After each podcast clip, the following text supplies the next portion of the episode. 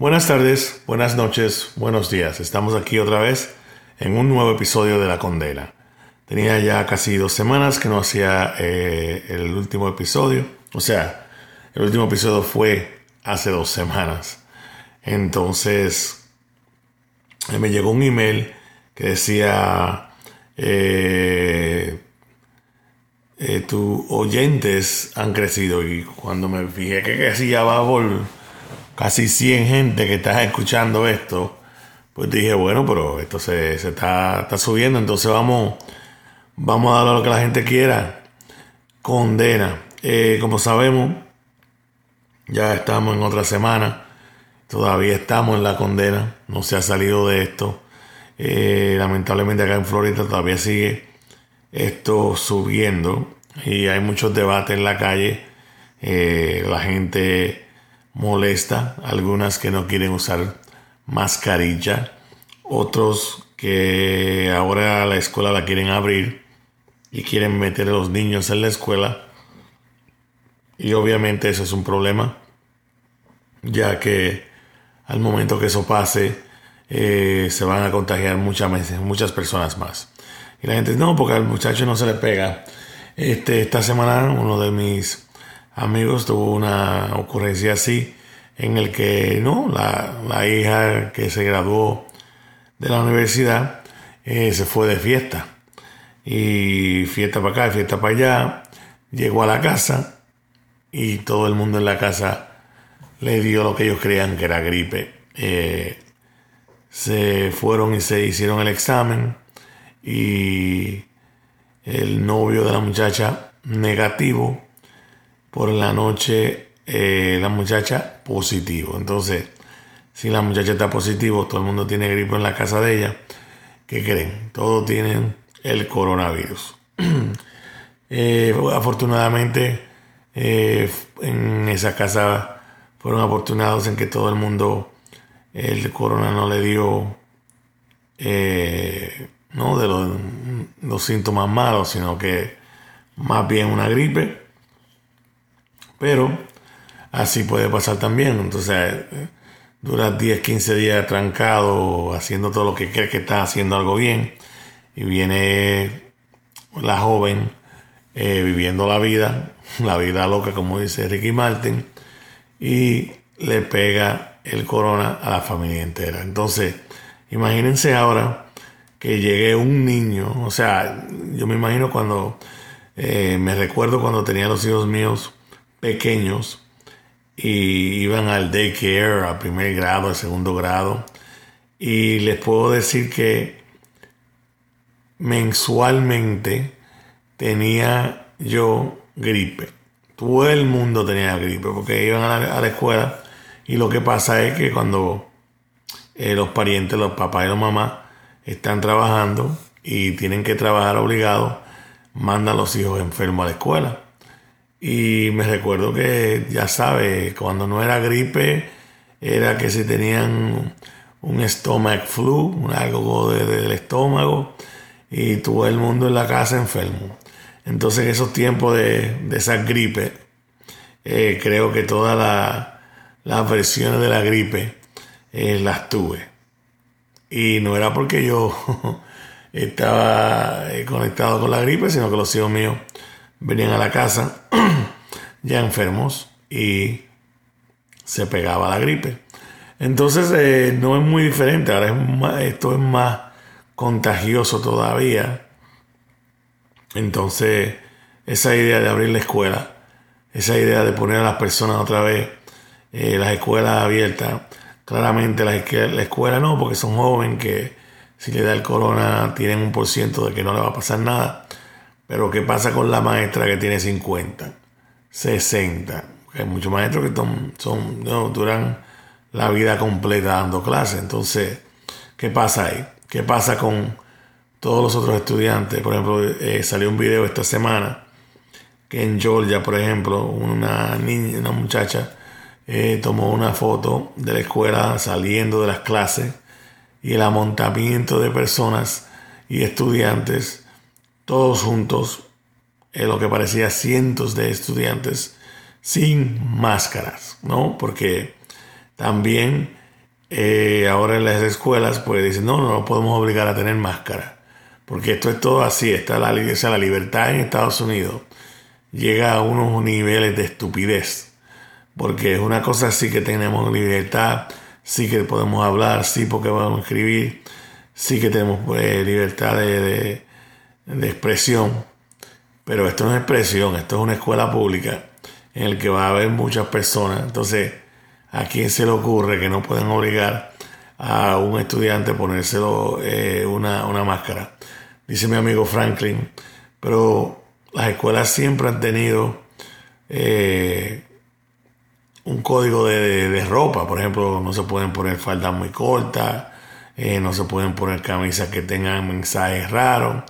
Entonces, ya los obligan a vestirse de la forma que, la escuela quiere. Entonces, ¿cuál es la diferencia de decirle, bueno, usted se tiene que poner eh, una máscara? Si no, que hagan como hacían antes cuando yo era pequeño eh, teníamos que ponernos un uniforme. Entonces, bueno, que no se pongan ropa de la otra nada más, más nada y que ahora tengan la capacidad de ponerse un uniforme, el que incluya una máscara. Ahí está, uniforme mandatorio.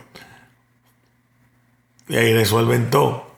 Eh, pero como le digo, eh, a veces son una estupidez. Está bien que sí vivimos en el land of the free, la, tierra de la libertad pero eh, la gente se pone como estúpida.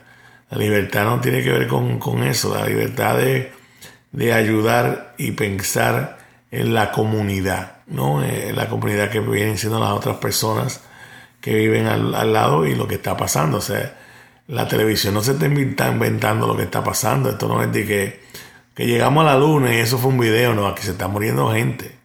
Eh, en mi caso ya he conocido muchas He conocido por lo menos tres o cuatro personas que yo he conocido que se han muerto.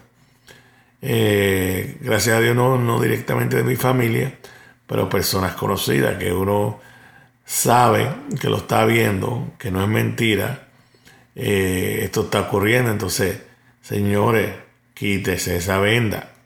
Es muy importante que pensemos en el prójimo y pensemos en lo que puede pasar no solamente eh, quizás protegiendo al otro, pero protéjanme a mí también, protejan a su familia, protejan a los otros. Entonces hay que pensar mucho en eso. Es muy, pero que muy importante. Esta semana ha estado bien caliente. Eh, eh, vimos la tormenta que pasó por aquí por Florida. gracias a Dios la tormenta no impactó a Florida de lleno, pero vimos que subió a Nueva York y a a Conérico y todos esos sitios y desbarató y inundó y muchas cosas, ¿no? Cayó muchísima agua, no solamente en Estados Unidos, sino también en Puerto Rico, en Santo Domingo. Eh, familias, amigos que tengo allá me dijeron de todo, toda esa destrucción que hubo en cuanto el agua, ¿no? Y, toda esa agua que se, que se acumuló tan rápido en estos países. Eh, la última semana también vimos muchas cosas en cuanto a la política. Este se ve que se va más en apogeo ahora con la con la con la con la cosa presidencial, ¿no? Este Biden contra Trump y muchos anuncios saliendo por todos lados y se ven unos anuncios eh, claro, aquí en Florida, como Florida es uno de estos estados que siempre decide la, la, que la candidatura de quién va a ganar, eh, aquí se ven no, eh, anuncio, anuncio, anuncio. Tú ves una noticia, una cosa, y por lo menos ves tres o cuatro anuncios, si no vete Trump, vete Biden. Y es increíble ver eh, las cosas que se ven y las cosas que, que se tiran uno al otro, ¿no? Entonces, los anuncios que he visto de Biden, algunos los veo positivos con un mensaje, entonces los de Trump lo veo... Eh, Eh, no haciendo lo que él sabe hacer bien, propaganda. Propaganda. Entonces, vamos a ver qué pasa, porque, como lo digo mucho a los amigos míos, este, sí, eh, quizá a usted no le guste Trump, pero así como hay uno que no le gusta, hay tres que le gusta. Entonces, vamos a asegurarnos que todos los que queremos cambio, aseguremos que nuestras familias voten, nuestros amigos voten nuestros primos voten, el vecino voten y se llegue a ver un cambio, porque el cambio se necesita, es obvio. Eh, solamente una persona con, con un nivel de estupidez grande no ve las cosas que están pasando. Entonces, vamos a ver qué ocurre. Eh, vi en la noticia que habían nuevas medicinas, nuevas vacunas que están eh, creando, ¿no? Y, y haciendo, y haciendo muchos exámenes, y parece que hay mucha, mucha fe en que una de esas vacunas va a funcionar bien. Eh, por lo menos estoy viendo que ya el gobierno americano está eh, haciendo precompra, ¿no? pedidos de compra antes de tiempo de miles de millones de dólares. Entonces, eso indicaría para mí que cuando haya una vacuna, va a haber vacuna, ¿no? Entonces, eh, la pregunta en ese tiempo sería, ¿cuántas vacunas y a quién le van a dar la prioridad de esas vacunas, ¿no? Entonces, va a estar muy interesante eh, ver a dónde llega la vacuna primero y a quién se la dan primero, ¿no? Este, eh, me imagino que eso va a ser un arroz con pollo bastante grande, ¿no? Porque si se quejan de una cosa, yo sé que se van a quejar de la otra. Y me imagino que toda esa gente que ahora no creen en la en que la pandemia está pasando de verdad o que deberían de ponerse una, una máscara, me imagino que van a estar en la fila de primero, porque esa gente que creen y no creen, como siempre se dice, eh, creen mucho en la libertad y creen mucho en, en que ellos son los mejores y por eso le, le, toca la cosa primero. Entonces, va a haber mucha interesante. Me imagino que también va a haber interesante todas esas mamás y las personas estas que son liberales, extraliberales, que no creían en las vacunas hace poco tiempo. Eh, había eso de que no, que yo no le voy a poner esta vacuna a mi hijo porque eso lo puede poner autístico o algo así.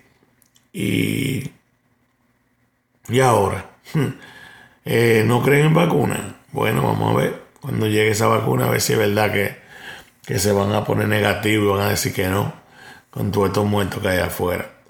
Eso, eso está del carajo. Y continúo con los cambios en la vida también. Tengo un episodio que va a salir el octubre 9, que en ese revelaremos todas las cosas los cambios, las cosas que están pasando.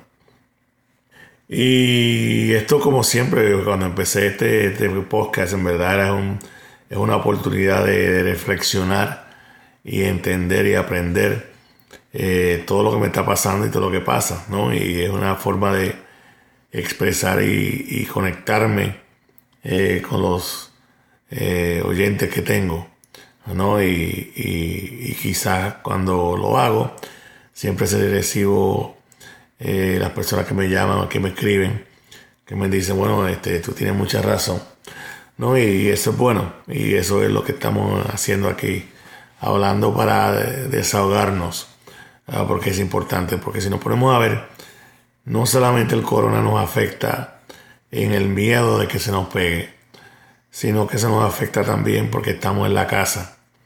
Nos afecta porque no estamos cerca de la familia. Por ejemplo, yo me mudé a Florida porque tengo mucha familia acá y tengo mucha familia que viven cerca. Pero algunos son amáticos, eh, algunos tienen niños pequeños. Eh, no, mi mamá, por ejemplo, tiene todas las cosas de perder. Entonces uno se mantiene eh, lejos, aunque hablamos por teléfono y todo eso, pero eh, cuando es una familia unida que le gusta compartir, comer, beber, reírse, jugar dominó, eso es lo que está difícil. Entonces esta pandemia no solamente nos, nos mantiene con el miedo de que se nos vaya a pegar una la enfermedad, pero también de eh, social, si tú eres una persona social y yo soy súper social. Siempre en mi vida he sido una persona súper social. O sea, yo cuando estaba en la escuela primaria, secundaria, eh, mi casa era la casa que se reunía todo el mundo.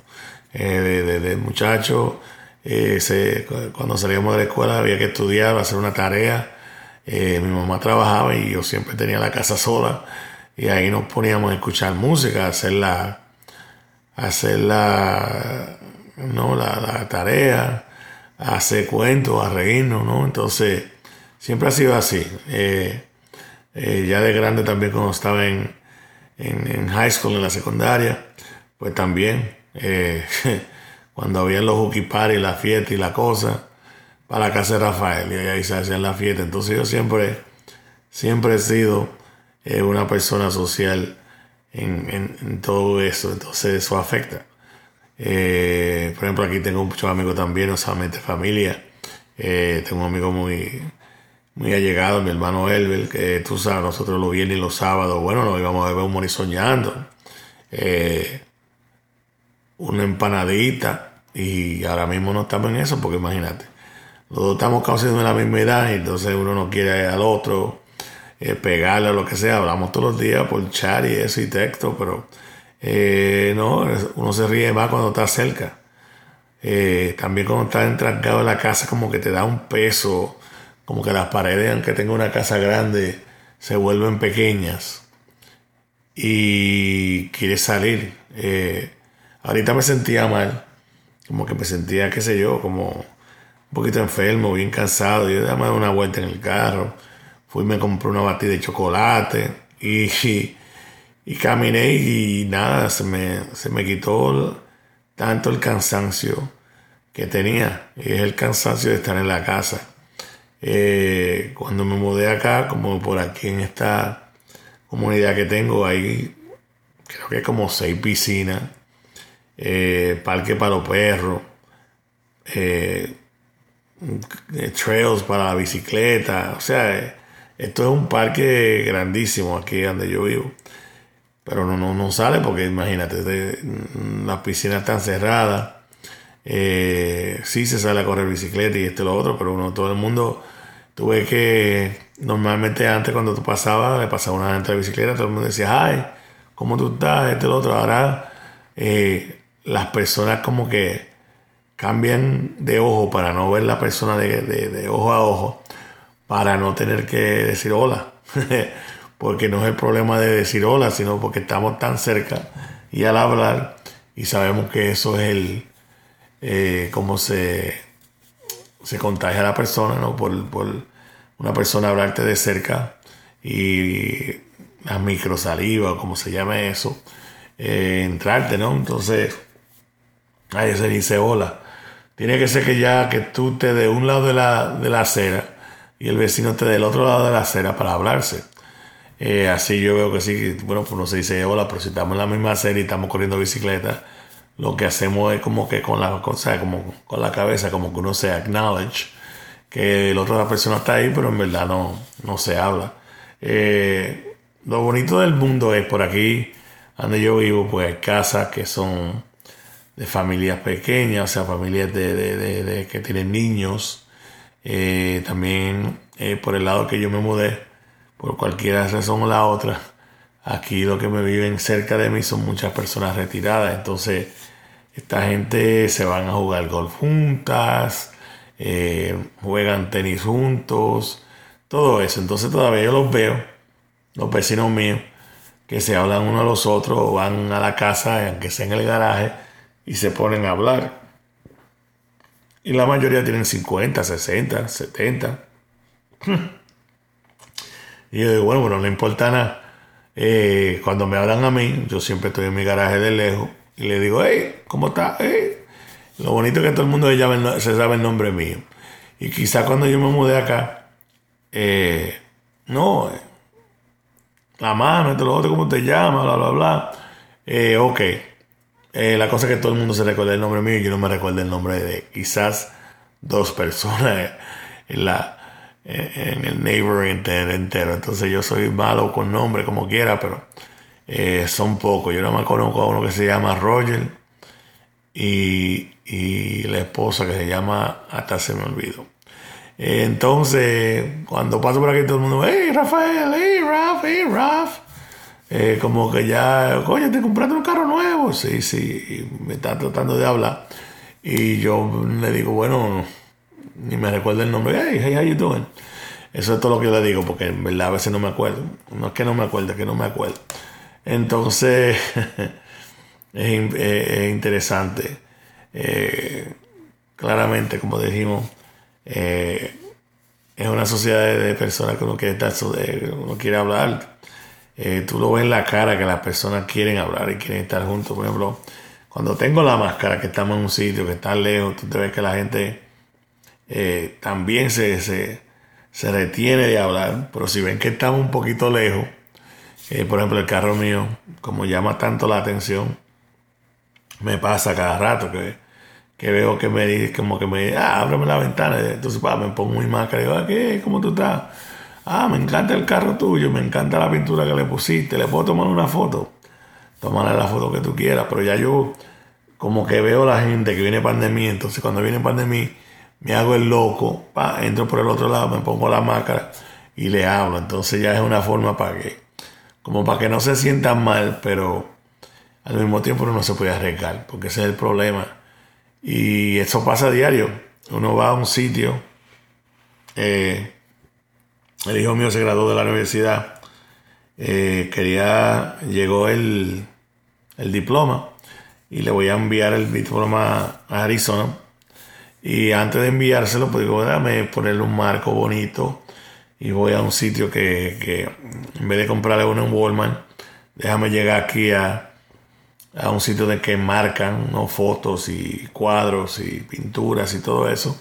Estaba muy bonito, voy allá, abro la puerta, cuando abro la puerta me sale un señor, eh, ya casi de 70, y me dice, ah, tienes que esperar un poquito, porque la esposa mía está al frente, eh, que parece que tiene no solamente un sitio de mancar, pero también tenían como una tienda de, de animales.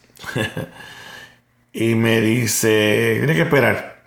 Eh, Elías está al frente, espera que llegue y empieza a contarme la historia de la tienda de embarcación. ¿Qué pasa?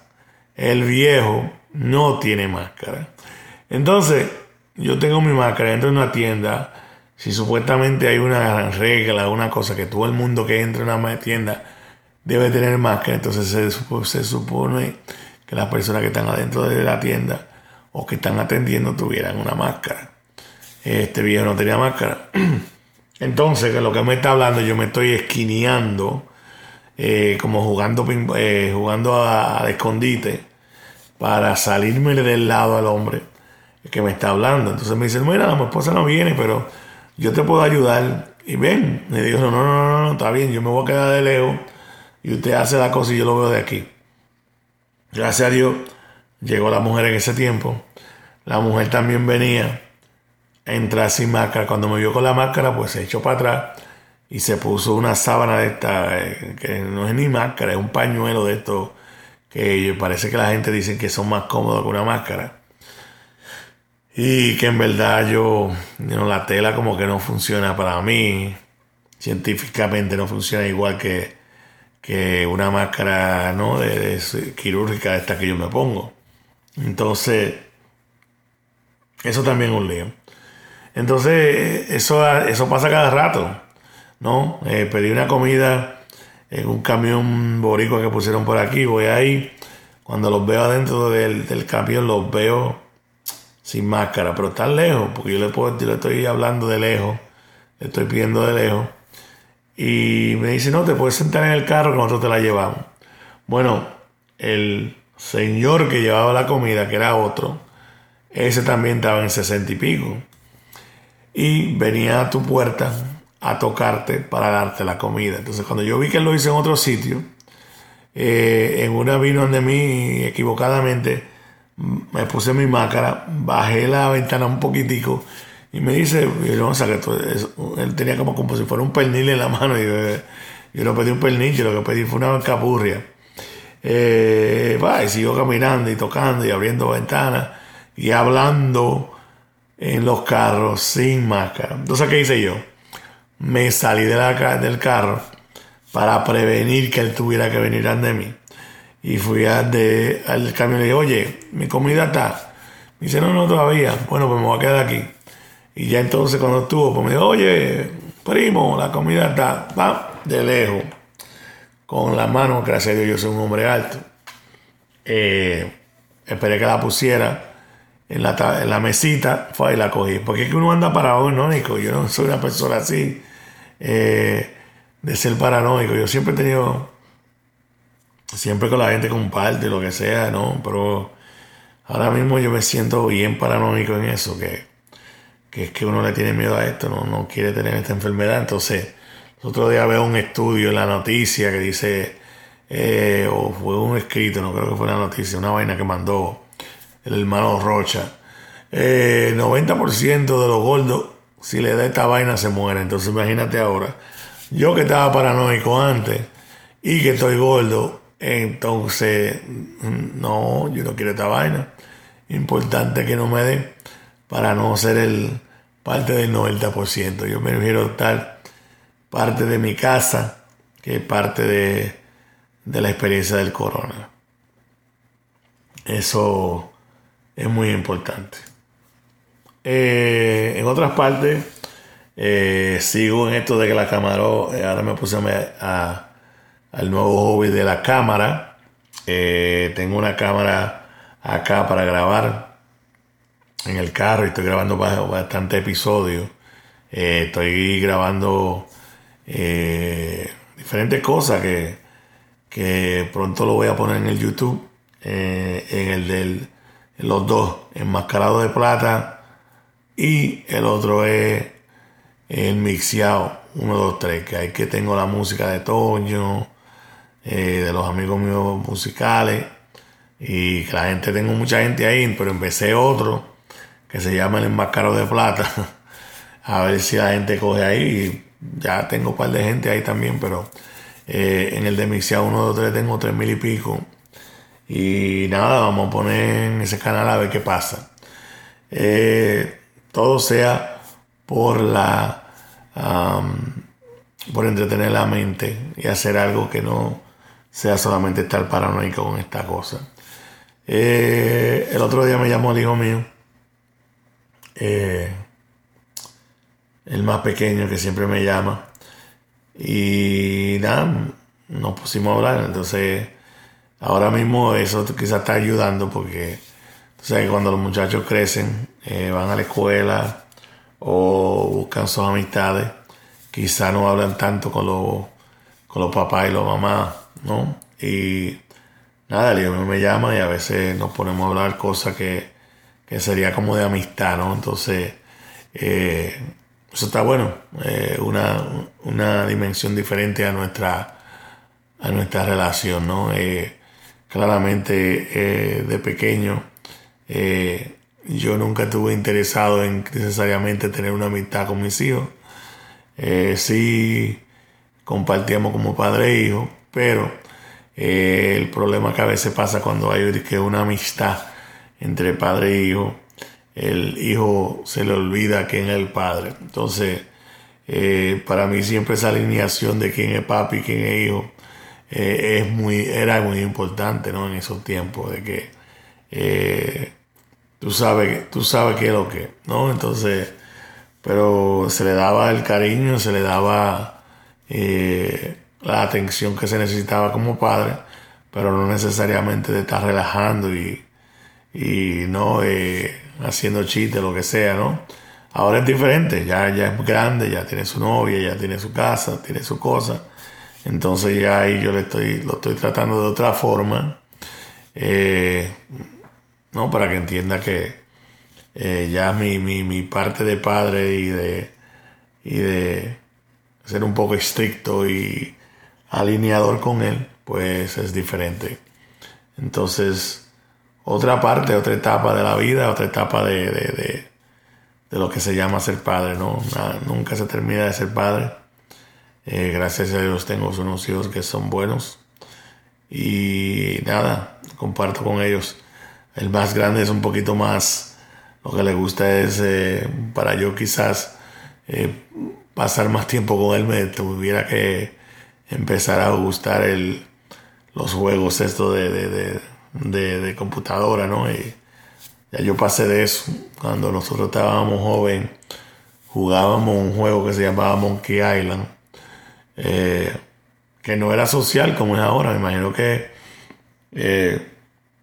no, si ya estuviéramos en ese tiempo, pues quizás jugáramos eso, pero para, para ese tiempo no había necesariamente juegos sociales.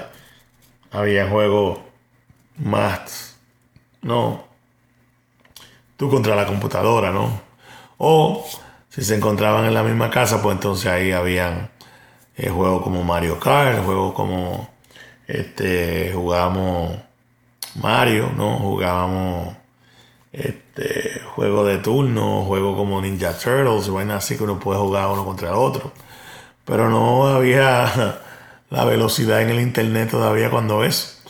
Entonces quizá si me pongo en los pies de ellos, quizá yo también jugaré allá ahora. Pero para aquellos tiempos teníamos internet así, pero teníamos internet para bajar los juegos, para jugar, ¿no? Entonces, eh, me recuerdo que teníamos un amigo que eh, en esos tiempos él, él estaba estudiando eh, computer science. Y entonces él tenía el acceso al internet de ese tiempo. O sea, ya pues estamos hablando del 90 92, 91, por ahí, que el Internet, o sea que el apogeo con el lado público llegó como el 95. Pero en las universidades había Internet, porque ya tenían la, conexión. Entonces me recuerdo que él, como estudiando Computer Science, bajaba los juegos y teníamos un hack que se podía eh, grabar en los juegos de Nintendo me acuerdo, ¿no? Y, bajábamos muchísimos juegos y ahí jugábamos eso. Y también jugábamos los juegos que se jugaban en la computadora que se llamaba Amiga. Y como dije, esos juegos o estabas en la misma casa jugando juntos, ¿no? Uno con un control y otro con el otro. O eran unos juegos que eran más de como rompecabezas, ¿no? Que quizás eh, ese juego de Monkey Island, por ejemplo, era un juego que jugábamos juntos jugábamos de lejos. Y, Oye, ya pasé esta vaina, y esto fue como lo pasé. Y en verdad no había cheat en el internet todavía para, para saber cómo uno pasaba un juego, sino que había que pasarlo de verdad. Y se acuerdan, para, para los juegos de Nintendo tampoco, tampoco había save. Entonces te amanecía tratando de jugar un juego. Me acuerdo yo que eh, un compadre mío que se llama Giovanni eh, era tremendo en Nintendo. ese muchacho jugaba Nintendo y comprábamos juegos y, y nos poníamos a ver juegos. Y a veces quizá para eh, las partes más difíciles pues se las damos a él. Pero amanecíamos a 4, 6, 7 de la mañana jugando un juego. Y quizá a las 6 de la mañana, a las 4 decían, bueno, vamos a contarnos. Y en ese tiempo, pues entonces uno lo que hacía era que dejaba el Nintendo prendido y apagaba la televisión para que nadie jodiera con la televisión. Ay aquel que desconectara el Nintendo cuando uno está en, no sé, en el nivel 14 y te faltan dos y tu mamá o alguien desconecta ese, Nintendo. Mira, tú quieres matar. Quería matarlo porque no había forma de... Entonces tenía que pasar todos los niveles, todos los voces, toda la vaina para poder llegar al 14 otra vez. Entonces ya estos tiempos son diferentes. Eh, no, el Nintendo y, la, y los juegos que juegan ellos es más social, es de hablar, es de hacer otras cosas. Bueno, yo tengo unas una ideas de juegos sociales que eh, sí, cuando empecé en, la, en la milicia aprendí a ser programador, pero era programador más de, de, de, bases de datos y cosas así, no necesariamente de programador de, juegos de Nintendo, ¿no? Eh, pero algún día lo retomaré. Y esas ideas que tengo aquí que todavía no le he dicho, porque algunas son lo que se llama la idea del millón. ¿no? Tengo un par de ideas que son que serían buenas, especialmente ahora en esto de la pandemia.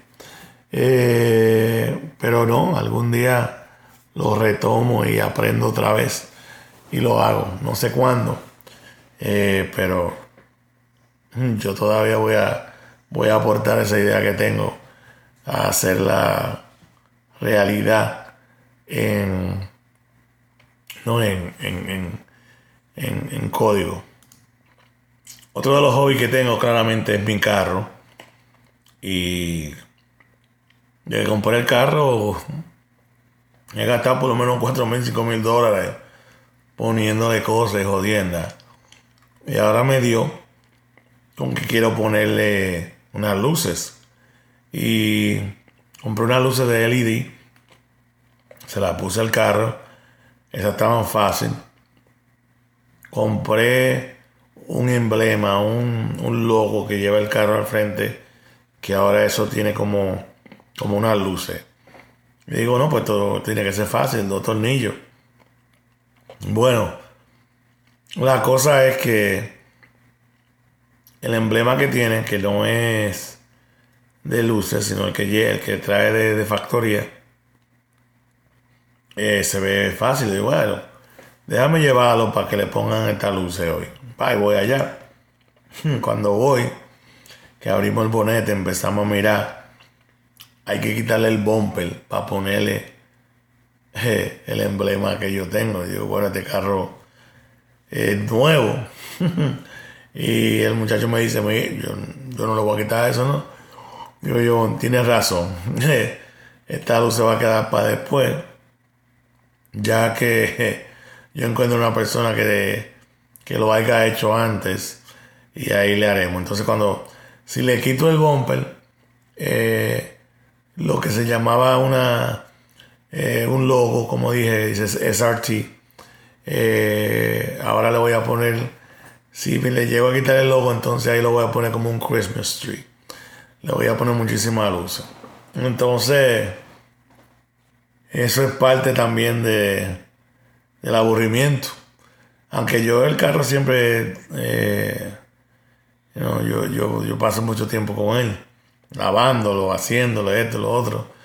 Eh, cada carro que he tenido, siempre lo primero que hacía era que le ponía música, lo llevaba en esos tiempos a, Circuit City y le ponía un musicón. Eh, ahora los carros están saliendo como a música, entonces ya como que no me interesa eso. Pero me interesa que el carro esté bonito, brilloso, limpio. Entonces ahora me puse a ver unos videos y vi un carro con muchísimas luces. Y yo, no, yo, esas luces van, para el carro mío. Entonces empecé con las luces esta de, de al frente. Se la puse. Y ahora estoy pensando entonces ponerle el emblema ese que dije. Y como voy a tener que desbaratarle el bumper para poner, poder ponerle la luz, pues entonces foquetó. Vamos a ponerle luz por todos lados. Entonces ese es el próximo proyecto para la semana que viene. Eh, mañana pedí un, en el otro hobby que tengo, que son las cámaras ahora, pedí un lente súper bonito. O sea, yo siempre he tenido la curiosidad, especialmente aquí en Florida o en Arizona, en que las noches eh, la luna se ve preciosa, ¿no? Siempre que, que trato de tomarle una foto eh, con un teléfono, la, luna siempre me sale chiquita. O sea, la luna puede estar 360, eh, súper grande. Y nunca he encontrado la forma de poderle tirar una foto a la luna, que la luna salga del tamaño que yo la estoy viendo con los ojos, ¿no? Entonces mandé a comprar un, un lente eh, Sigma 16 milímetros, milímetros, y yo creo que ese me va a ayudar a ver las estrellas y a por fin tirarle una foto a la luna en que salga la luna del tamaño que yo la veo. Eh, en eso estoy. Eh, me costará también encontrar un monte para ver si veo un par de estrellas, porque por aquí hay demasiado luces y, no se ven tanto. ya que se vaya la pandemia esta, voy a llegar a un amigo mío que se llama Sankar, que vive en Seattle. Y él es eh, experto, o sea, tiene una foto, por ejemplo, en mi casa tengo un par de fotos que que él me regaló unos cuadros y eh, ahí se ve como el Milky Way, bien bonito. Y, estoy interesado en ver eso eh, con, las, con, con mis propios ojos. Por ejemplo, yo sé que en uno de los viajes, cuando estaba viajando en el 2000, yo era como el 98, yo fui a Australia y después ahí fuimos a, Nueva Zelanda.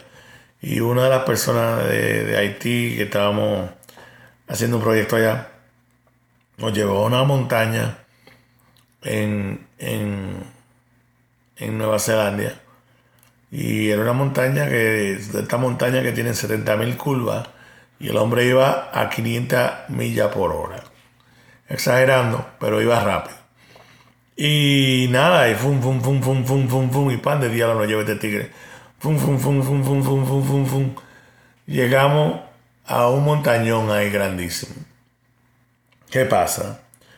Eh, en esa montaña no habían eh, luces de, de, la calle, o sea, ahí eso estaba oscuro, es una cosa como virgen. Y cuando hicimos, miramos para arriba así, que miramos todas esas estrellas eso todavía no, no, se me olvida. Eh. Estamos hablando del 1998. Y yo al mirar para, para arriba, así que vi eh, no, eh, toda la estrella de que nunca he visto en mi vida, que quizás uno la ve aquí, no la ve por eso, pero una cosa preciosa. O sea que al tú mirar las estrellas tú y ver eh, quizás lo pequeño que en verdad eres, que somos, ¿no? Y, y lo grande que es el universo pero eso me impactó mucho. Eh, me acuerdo que también ahí se veía eh, la, estación que hay en el, en el espacio, me recuerdo cómo que se llama, la, la, International Space Station. Y eso pasaba cada cuánto tiempo. Y entonces tú lo podías ver así que venía y, y se veía como, como si fuera una estrella fugaz, ¿no? Que que va pasando así rápido y muy impactante. O sea, eso, una de las cosas que he visto con mis ojos, eh, que, me acuerdo más y me impactó más, fue ver eso. Entonces, en Seattle, el amigo mío que trabaja, que vive allá, eh, toma fotos, él tiene un website que se llama este, Night Sky o algo así, que él pone todas las fotos que pone.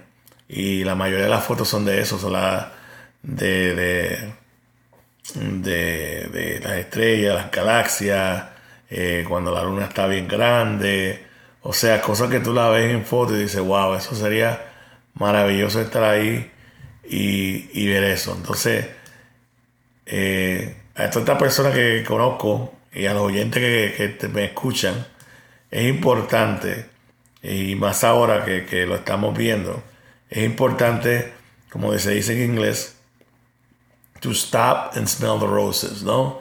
Eh, parar y oler, olfato, ¿no? Oler las rosas.